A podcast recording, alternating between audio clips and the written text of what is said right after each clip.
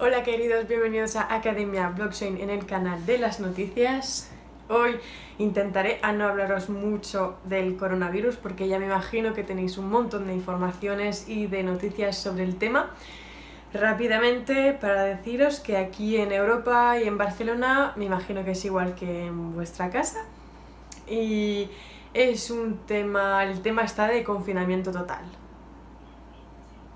Estamos a día 10 de confinamiento y es una ciudad desértica.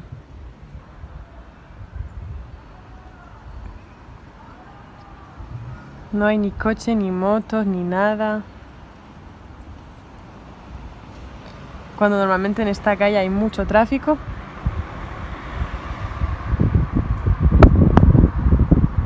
Solo se escuchan los pajaritos.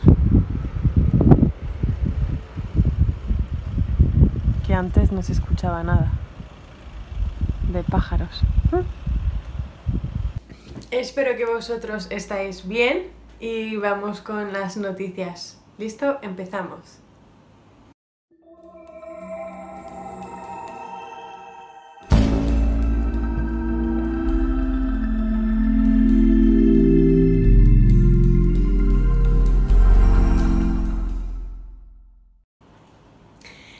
Organismo de control fiscal australiano contacta a los tenedores de criptomonedas para recordarles que paguen. En las próximas semanas, eh, cientos de miles de inversores australianos en criptomonedas recibirán un recordatorio de sus obligaciones tributarias por parte de las autoridades del país. Eh, citando a un representante no identificado de la Oficina de Impuestos de Australia, ATO, en news.com.au informó sobre la próxima campaña de marzo. Se estima que hasta un millón de australianos están comprando o vendiendo criptomonedas. Entonces eh, publican eh, una campaña sobre los impuestos a las criptomonedas, definiendo Bitcoin y otros criptoactivos como formas imponibles de propiedad el coronavirus en Estados Unidos. En medio del caos, la Reserva Federal inyectará unos 150.000 millones eh, de dólares diarios a los mercados financieros.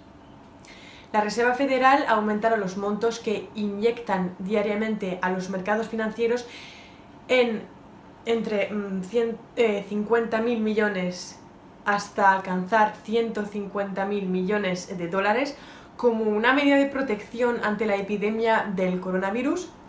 Esto lo anunciaron a principios de marzo que lo iban a hacer hasta finales de marzo. Eso es para ayudar a un mejor funcionamiento de los mercados de financiación a medida de que eh, sus participantes em, implementan planes de resiliencia en respuesta al virus. Declaración conjunta de Facebook, Reddit Google, LinkedIn, Microsoft, Twitter y YouTube sobre información errónea.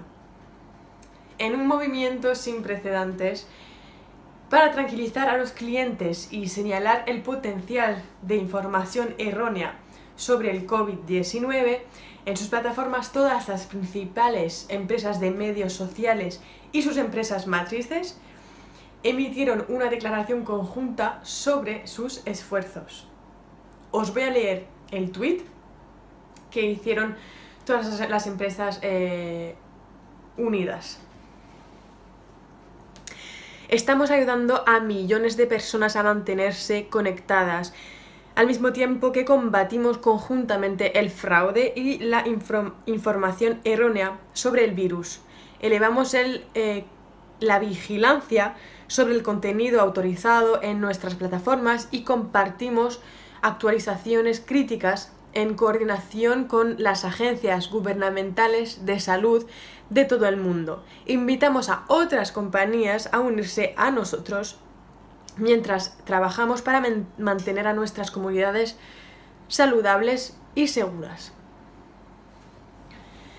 El director legal de Coinbase renuncia para supervisar el sistema bancario nacional de Estados Unidos.